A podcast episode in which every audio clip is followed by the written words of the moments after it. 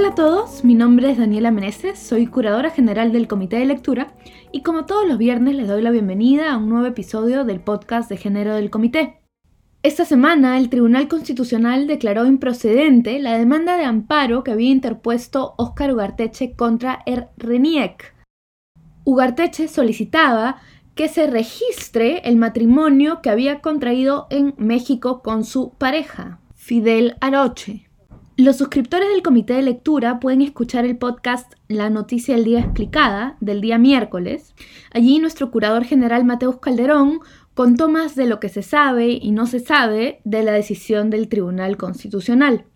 También quienes quieran saber más del caso Ugarteche pueden volver al episodio de este podcast de hace dos semanas en el que entrevisté a Carlos Celada, vicedecano de Derecho de la Universidad Pacífico, sobre el caso y también sobre lo que dice la jurisprudencia interamericana sobre el matrimonio entre personas del mismo sexo. En el episodio de hoy no vamos a concentrarnos tanto en el caso concreto, aunque sin duda lo vamos a mencionar, sino que vamos a hablar más bien de las luchas por el matrimonio igualitario en nuestro país en los últimos años y también del futuro del matrimonio igualitario en el Perú. Para esto hablé con Gabriela Zabaleta, presidenta de Más Igualdad Perú, y con Bruno Fernández, abogado que también es parte de Más Igualdad Perú y cuya tesis, este es un dato que creo que es relevante, se titula Fundamentos Constitucionales del Matrimonio Igualitario. La razón por la que los invité a este episodio es porque Más Igualdad Perú lleva la campaña Matrimonio Igualitario Perú, que, entre otras cosas, organizó un tuitazo que quizás hayan visto con el hashtag TC Vota por la Igualdad Perú. Los dejo entonces ahora sí con la entrevista. Hola Gabriela, hola Bruno, muchas gracias por estar en el podcast. Hola Daniela, ¿qué tal? Un gusto. Hola Daniela, mucho gusto. Gracias por la invitación. Muchas gracias por estar aquí. Em, lo primero que, les quería preguntar, quizás para comenzar a hablar del tema del matrimonio igualitario, es qué lugar ocupa el pedido de derecho, del, el, pedido de tener acceso a un matrimonio por parte de las parejas del mismo sexo en medio de estos otros pedidos que a veces quizás pueden parecer más fundamentales, como estoy pensando en el derecho a la identidad de las personas trans, por ejemplo, ¿no? Entonces, ¿cómo enmarcan ustedes esta lucha? Sí, sí, es totalmente cierto de que hay muchos pedidos dentro de la comunidad LGTB y todos me parecen importantes, me parecen fundamentales eh, nosotros trabajamos no solamente en temas de matrimonio, sino en otros temas. Hay temas de violencia, violencia física, sexual, psicológica. Eh, la identidad de las personas trans es fundamental, tenerlas presentes siempre, pero la demanda de matrimonio siempre está ahí y porque el, el tema de la orientación sexual requiere justamente una, una relación con otra persona, ¿no? O sea, es relacional la orientación sexual. Y creo que el, pedido de matrimonio igualitario va por un tema definitivamente de derechos de las parejas, pero va también por un tema moral, de estar protegidos bajo la misma figura, justamente en aquello que nos diferencia de las personas heterosexuales, que es con quién haces tu pareja de vida, tu proyecto de vida en común, con quién haces una pareja, con quién formas una familia. Y el hecho de que en el 2020 el Perú sea de los últimos países de la región, del mundo, de hecho, que no tenga una ley siquiera de uniones registrales o civiles, hace que este pedido sea fundamental, más aún en estos tiempos de pandemia. Sí, yo quisiera agregar que en Más Igualdad trabajamos muchas líneas de, de acción en salud mental, en investigación, en eh, articulación con organizaciones de personas trans, de eh, toda la comunidad. Y vemos también que es importante la demanda de matrimonio igualitario, justamente porque venimos de la historia de la unión civil. La mayoría de integrantes de Más Igualdad, de fundadoras, hemos sido integrantes de la campaña Unión Civil Ya. Entonces, desde un inicio identificamos esta demanda como, como un, un vehículo, digamos, para lograr que la sociedad peruana abra sus perspectivas sobre las personas LGBT, tal vez desde algo un poco más eh, digerible, ¿no? Como eh, la libertad de amar, la libertad de poder escoger a tu pareja, eh, poder darte muestras de efecto en lugares públicos, etcétera. Entonces, vemos que puede ayudar a que los otros temas de la comunidad LGBT comiencen también a ser discutidos y a tener la relevancia absoluta que necesitan, ¿no? Como mencionó Bruno, el reconocimiento de identidad de género, la protección contra la violencia y discriminación, la protección contra los crímenes de odio, etcétera. tenemos todo un paquete de demandas que son absolutamente necesarias y estamos tratando de empezar por este lado. Un poco partiendo de lo que dices, Gabriela, sobre eh, el movimiento de unión civil ya, que quizás varios de ustedes se acordarán, y juntando con lo que dices tú, Bruno, que no puede ser que sea el 2020 y sigamos teniendo esta conversación, les quería preguntar un poco si me pueden contar por la historia eh, de, la lucha por, primero fue la unión civil y ahora el matrimonio, ¿no? Entonces, yo sé que ahorita se está hablando mucho de lo que ha pasado en el Tribunal Constitucional y del caso Óscar Ugarteche, que es muy importante hablar, pero tenemos una historia que va décadas de movimientos eh, en el Perú. No sé si me pueden contar un poco más de eso. Sí, eh, en el caso del, al menos el reconocimiento legal de las parejas, ha habido iniciativas desde proyectos de ley desde, me parece, el 2012 y hasta antes, empezando con lo chiquito, eh, protección del patrimonio, unión patrimonial, cosas así que solamente trataban de ayudar en el tema de los bienes. Pero ya con la presentación del proyecto de unión civil del congresista Carlos Bruce en el año 2013, ahí empieza esta ola de tratar de nivelarnos en relación al resto de países de América Latina que ya estaban empezando a tener matrimonio, ya estaban empezando a tener unión civil y el Perú todavía no empezaba siquiera estas discusiones. Así que eh, 2014, 2015 fueron años muy fuertes en los que a través de la campaña de Unión Civil ya pudimos incluir este tema de las parejas del mismo sexo dentro de los debates nacionales, dentro incluso de las preguntas electorales.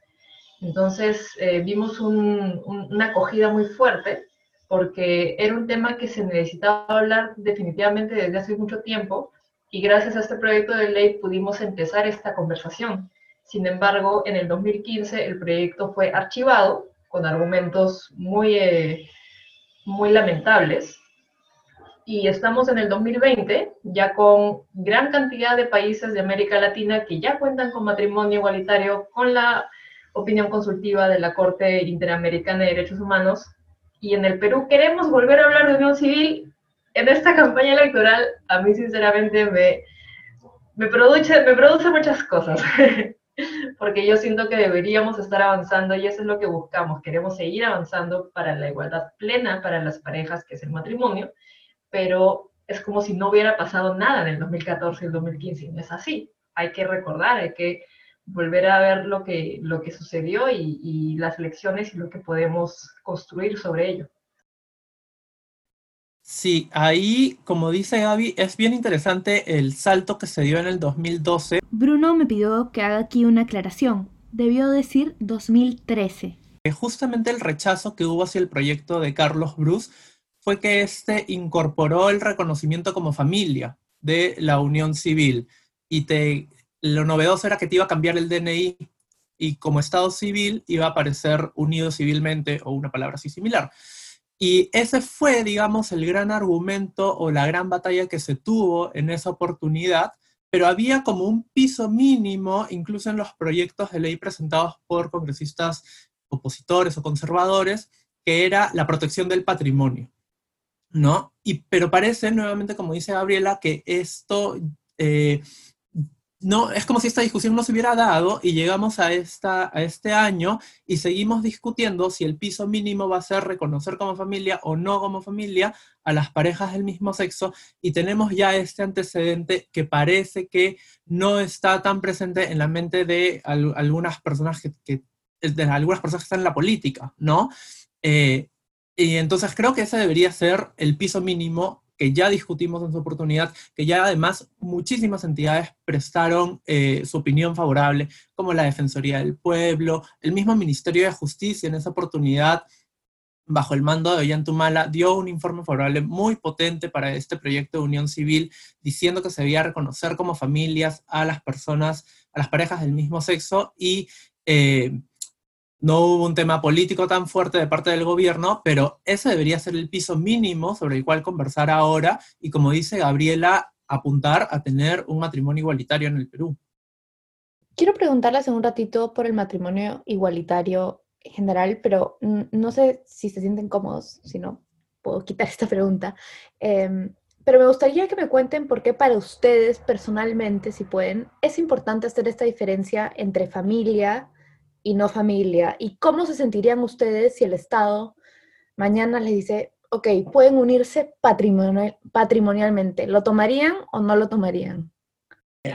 El personal, yo con mi pareja, supongo que lo tomaríamos como una posibilidad y si en algún momento hay la necesidad estricta por un tema patrimonial, de salud, etcétera, supongo que evidentemente si está la opción legal la tomaríamos una vez promulgada, pero yo en el plano individual desde eh, el arranque diría que no a la propuesta siquiera de una ley así, me parecería eh, humillante para las personas LGTB, me parecería absolutamente discriminador que no se reconozca como familia, como si fuéramos únicamente compañeros de piso, roommates, una cosa así, eh, me, parecería humillante, creo que esa es la palabra, ¿no? Em, no, no, no aceptaría ni siquiera la propuesta. Si es que ya está promulgada y por un tema de necesidad lo tengo que usar, supongo que lo usaría en su momento, pero no, me parece eh, terrible, me parece regresar ni siquiera al año 2012, ¿no? A mucho antes del año 2012. Sí, yo estoy de acuerdo con Bruno. Para mí también me parece que el reconocimiento como una familia, como una pareja vinculada efectivamente ante la ley, genera un reconocimiento no solamente legal, sino social muy potente. Y eso sigue siendo lo que todavía nos cuesta reconocer en el Perú. Entonces, como dice Bruno, ¿no? de existir la iniciativa, de existir la regulación, y por un tema de necesidad, es probable que yo también lo fuera a usar. Pero aceptar esto como lo que yo siento que me merezco, yo no siento que yo me merezco eso, porque me parece que es aceptar migajas. Ya estamos eh, hablando sobre matrimonio, o sea, sobre eh, tener el mismo reconocimiento legal por el vínculo, por, por la formación de una pareja que tiene un proyecto de vida, que se cuida, que se ama, que se protege, que vela por, por, por, sí misma y por sus familias en conjunto y por todo este núcleo familiar que se compone de dos personas que se unen. Y me parece que aceptar algo menos y que el Estado lo fuera a proponer como un avance, a mí me parecería también humillante y, y, no estaría de acuerdo, porque ya tenemos algo hacia lo cual estamos dirigidos. Y no me parecería correcto que tuviéramos que aceptar algo menos, eh, a pesar de que lamentablemente va a servir. O sea, sabemos que va a servir porque cuando no tienes absolutamente nada, hasta lo poquito que te dan va a beneficiarte. Pero por un tema de igualdad real, deberíamos ir todos hacia el matrimonio civil igualitario. Me gustaría agarrar también esa pregunta, e-, eso último que has dicho, Gabriela, sobre el matrimonio igualitario, porque claro, yo les preguntaba ahorita por eh, la unión patrimonial, pero ya la discusión, como los dos han dicho bien, está en realidad, o sea, lo que, lo que, lo que dicta la Corte Interamericana, por ejemplo, es que los países tienen que ir hacia y tener el matrimonio igualitario. Entonces, no sé si me pueden explicar un poco la diferencia entre unión civil y matrimonio. Em, y cómo ven ahí, porque Ustedes son parte de Matrimonio Igualitario Perú y como decíamos, antes escuchaba mucho lo de unión civil ya, pero ahora estamos por la discusión que va hacia el matrimonio completo igual, ¿no? ¿Por qué es importante esta diferencia? Eh, que es mucho más que una diferencia de palabras, ¿no?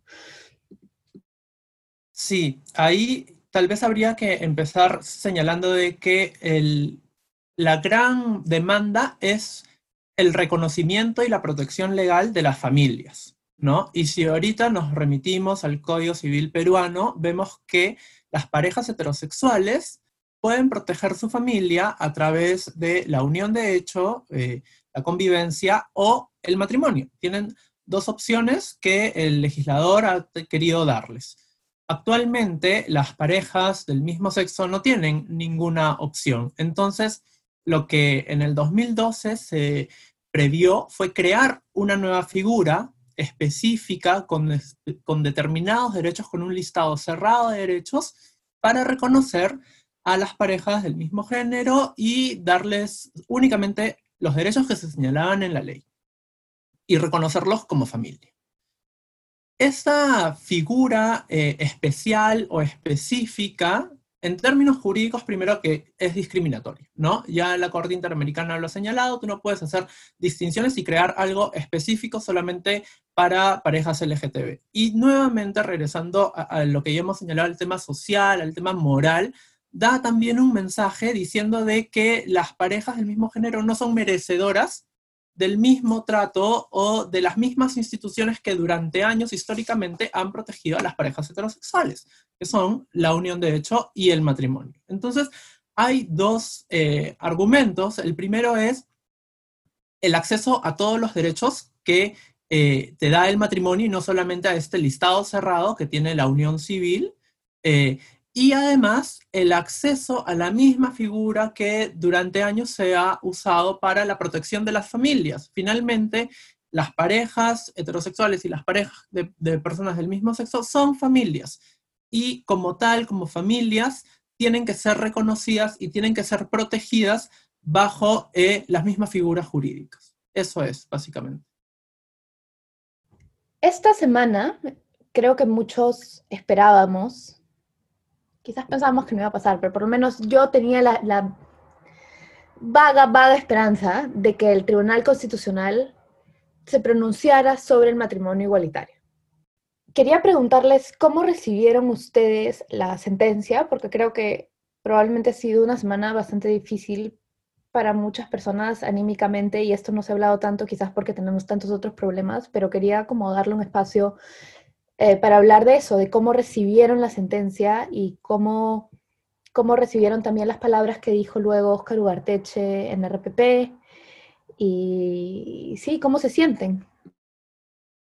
Bueno, nosotras eh, en Más Igualdad hemos impulsado fuertemente la difusión del caso, eh, publicar en todo momento lo que estaba sucediendo, promover un, un tuitazo también que fue tendencia en Perú para la votación y realmente recibir esta noticia de que cuatro votos, cuatro a tres declararon, rechazaron la demanda, lo más probable es que sea por improcedencia, fue muy desalentador, fue un, golpe fuerte porque no solamente para nosotras, ¿no? que estamos eh, emocionalmente involucradas en esta, en, esta, en esta lucha, somos activistas, eh, el ser activista hace que, hagas tuya todas las, causas en las que estás apoyando. Y al menos personalmente yo debo conocer a más de cinco parejas que se han casado en el extranjero y que en estos momentos también están litigando sus casos. Entonces hablar con ellas y me escribieron al toque cuando se enteraron también, estaban súper descorazonadas porque ellas entienden esto como un, como un obstáculo.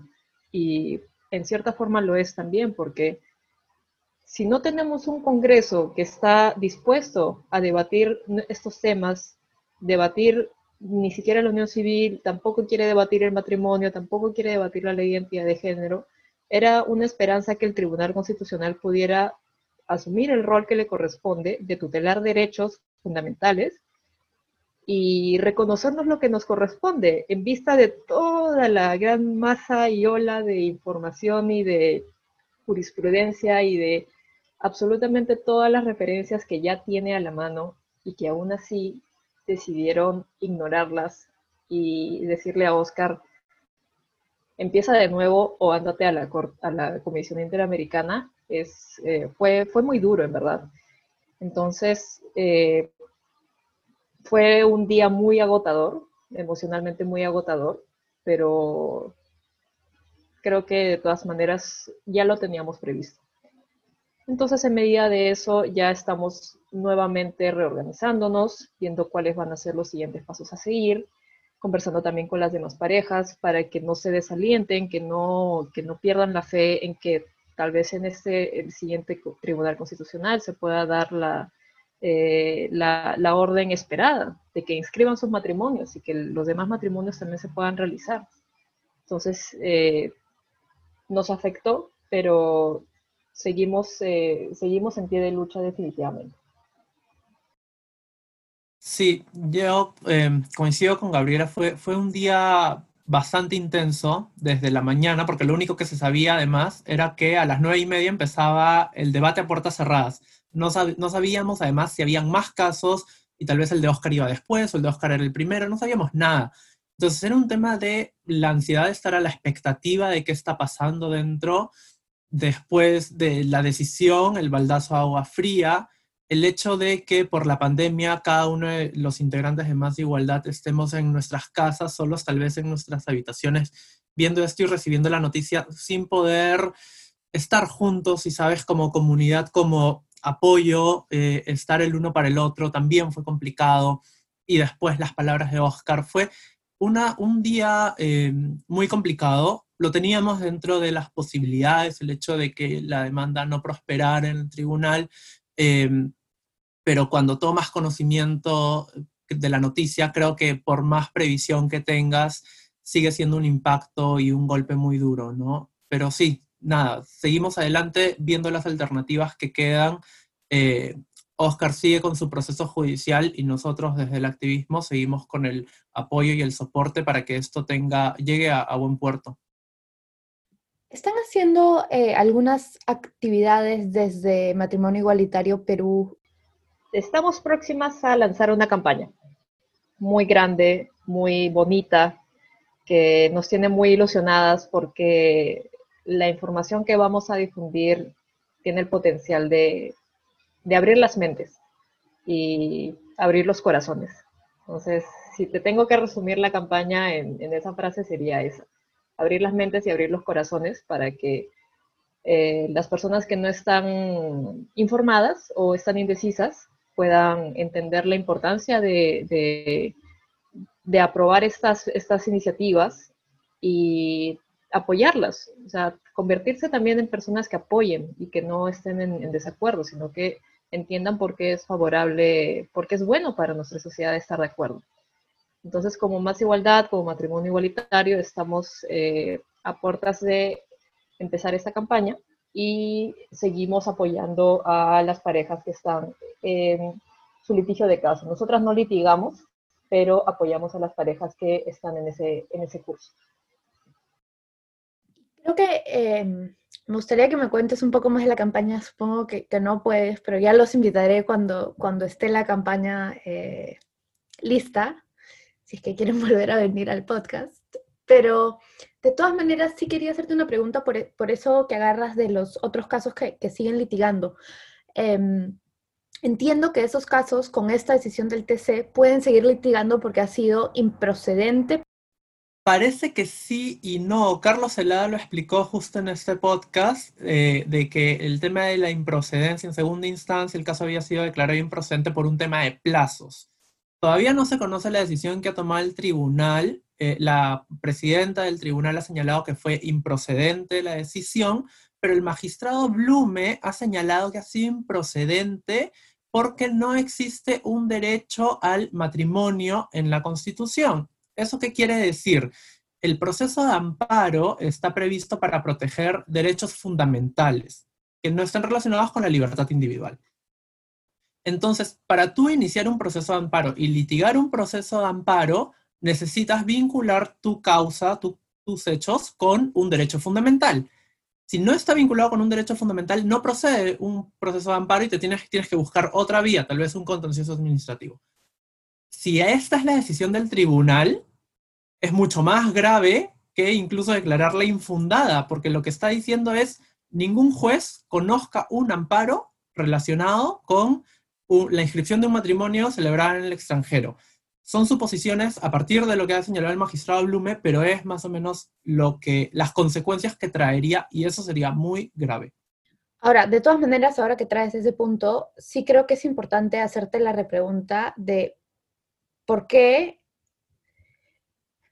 sí es un derecho protegido por la Constitución el matrimonio entre personas del mismo sexo el matrimonio, el tribunal, incluso en su jurisprudencia, lo ha señalado como dos cosas. Primero, como una figura jurídica, ¿no? Este, como una garantía, lo ha señalado, que lo que garantiza es este, cierta concepción que se tiene de una imagen hacia futuro, etc.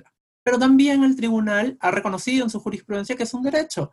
Y es un derecho porque así está reconocido, además, en los tratados internacionales sobre derechos humanos, eh, en la Convención Americana sobre Derechos Humanos y lo que la Constitución señala es la protección del matrimonio y de la familia como figuras de la sociedad. Eh, entonces, sí, es un derecho eh, de todas las personas y además el tribunal ha señalado que garantiza este derecho, que es decidir con quién contraes matrimonio y cuándo contraes matrimonio. Entonces, es un derecho además que las personas LGTB no podemos ejercer en relación con nuestra orientación sexual. Porque si yo mañana me quisiera casar con una mujer, supuesto totalmente imprevisible, podría hacerlo porque tengo reconocido este derecho. Pero si yo ejerciendo mi orientación sexual conforme a otros derechos como la integridad, la identidad, la igualdad, me quiero casar con un hombre, no puedo hacerlo porque no puede decidir libremente con quién y cuándo contraer matrimonio, que son lo que, lo que garantiza el derecho al matrimonio. Bueno, y quizás ya eh, para terminar un poco esa entrevista, porque creo que todo lo que, lo que han dicho deja bastante claro, clara la situación, con cargo a hacer otro, hacer otro podcast cuando esté la campaña. Eh, les quería preguntar, ¿qué, me imagino que hay gente que nos escucha que no cree que el matrimonio sea importante eh, y que quizás todavía no los hayamos convencido llegando al final del, episodio, este, o que conozca gente que eh, no está convencida que esto es importante. Entonces, yo sé que la campaña apunta para ahí, pero si pudieran ustedes recomendar, por ejemplo, algún libro, algún podcast, alguna serie, algo que ustedes crean que puede ayudar a un familiar que tengamos que no entiende, em, a un amigo o, digamos, algo que pueda realmente tocar a otra persona, ¿qué le sugerirían? Yo tengo una sugerencia, o sea, empiezo con una sugerencia de Netflix. Eh, hace poco, hace unos meses, se estrenó un documental sobre una pareja de dos señoras que mantuvieron su relación en secreto por más de 40 años. Y después de ello se pudieron casar justamente, justo antes de que una de ellas ya falleciera por edad. Eh, no me acuerdo el nombre ahorita, tal vez eh, si alguien lo puede buscar para, para dar el nombre, pero ese documental te resume en una hora y media todas las eh, todo lo que está en juego en estos momentos para cada una de las parejas del mismo sexo, no solamente en el Perú, sino en todas las partes del mundo, que vienen haciendo su vida en común, vienen eh, construyendo una vida, eh, viviendo en una casa, teniendo pertenencias, que ni siquiera estamos hablando de tener casas, tener autos, tener joyas, tener tu cama, tener tus enseres, tener tu televisor, tener lo que sea que ayuda a tu vida en, pareja, que tienen hijos también.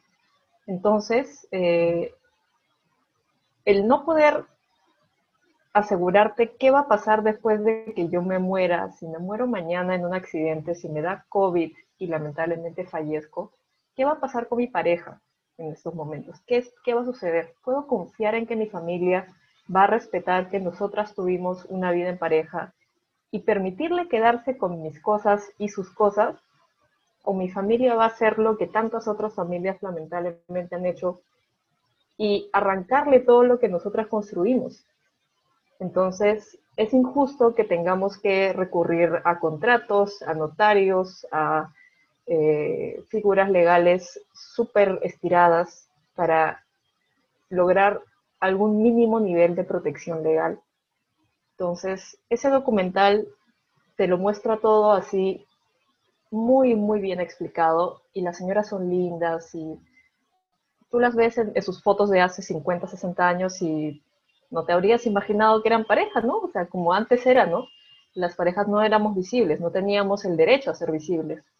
Pero ahora que sí, entonces eh, la felicidad que te puede causar saber que tu pareja y tu familia va a estar protegida es algo que es injusto no poder tenerlo a la mano. Y eso es lo que yo quisiera dejarle a las personas que escuchan este podcast. Creo que se llama A Secret Love, ¿puede ser? Sí. Sí, ese es, A Secret Love. No, no lo he visto, pero lo voy a ver seguramente este fin de semana ahora que lo recomiendas. Y no sé si tú, Bruno, también tengas alguna recomendación así. yo no tengo tantas recomendaciones de libros, pero siempre cuento tres casos que han llegado a altos tribunales que son muy sensibles y que me parece que grafican muy bien la problemática del matrimonio. Em, el caso de Duque versus Colombia, que llevaba a la Corte Interamericana, Ángel Duque estaba casado, perdón, tenía una convivencia con un hombre, se casó, perdón, falleció su pareja y Ángel vivía con VIH. Entonces, al fallecer su pareja, y, ah, y además trataba el VIH a través del seguro del trabajo de su pareja. Al fallecer su pareja, Ángel pide la pensión de viudez, pero lo que más le importaba era acceder al seguro de salud que esa pensión le iba a asegurar para seguir tratando su VIH. Y le dicen que no, que no, que no, que no, que no. Para Ángel, no acceder al reconocimiento del matrimonio, por tanto a la pensión, por tanto a la salud, significaba no tener los retrovirales necesarios para seguir viviendo. Y él, una semana sin tratamiento de VIH, podía generar complicaciones severísimas para su vida, incluso la muerte. Me parece muy fuerte ese caso y de cómo grafica que el reconocimiento no solamente ya está atado con temas de pensión, de la casa, de la vivienda, sino incluso con tu propia vida, ¿no? Otros dos casos que me parecen súper potentes son los que llegaron a la Corte Suprema de Estados Unidos. Perdón que hable de casos tan jurídicos, y soy abogado y estoy súper así como cerrado, pero hay dos casos muy fuertes. Uno de una pareja que tuvo que adoptar a su, a su pareja, su conviviente, para tener derechos. Tú ponte en el supuesto que tengas que adoptar a tu esposo, a tu conviviente, a tu pareja, que legalmente no sea tu pareja, sino sea tu hijo, para poder darle un poco de derechos que si fueran heterosexuales no tendrían que forzar esta figura de modo tan absurdo, ¿no? Adoptar a alguien de tu misma edad encima, terrible. Y otro caso es de una pareja que se quiso casar justamente para tener estos, estos derechos que prevé el matrimonio. Uno de ellos tenía una enfermedad que le impedía eh, incluso movilizarse, no recuerdo ahorita cuál, y dentro de los Estados Unidos ellos vivían en un estado que no permitía el matrimonio y viajaron a otro estado que sí lo permitía, pero estaba tan enferma la persona que se tuvieron que casar en la pista de aterrizaje. no pudo ni siquiera movilizarse al registro civil. Y en la pista aterrizaje se casaron, regresaron al estado donde estaban viviendo y no tenían ningún derecho, pese a eso.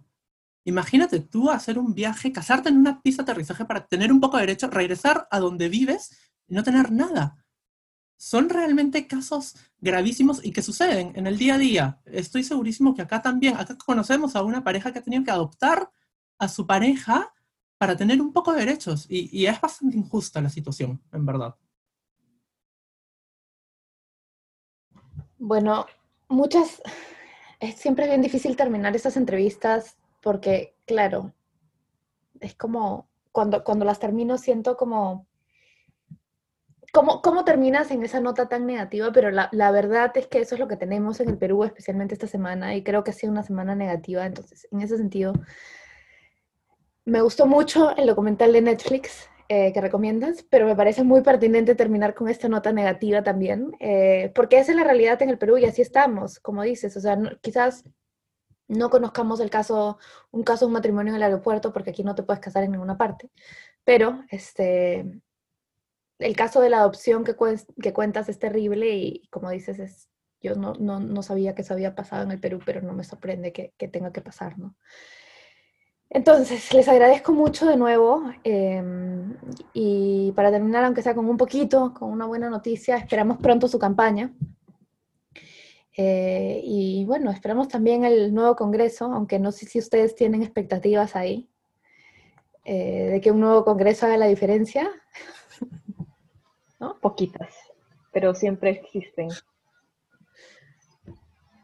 Poquitas igual, muy pocas. Pero bueno, muchas gracias entonces a los dos. Gracias, Daniela. Gracias, Mucho gusto estar acá. Hasta luego, nos vemos. Hasta la próxima. Les quiero dar muchas gracias a los dos por habernos acompañado en el podcast. Y quería además decirles que pueden seguir la campaña Matrimonio Igualitario Perú en redes sociales. En Instagram y en Twitter los encuentran como arroba matrimonio PE y en Facebook están como Matrimonio Igualitario Perú. Muchas gracias entonces por escuchar. Nos vemos la próxima semana. Un abrazo.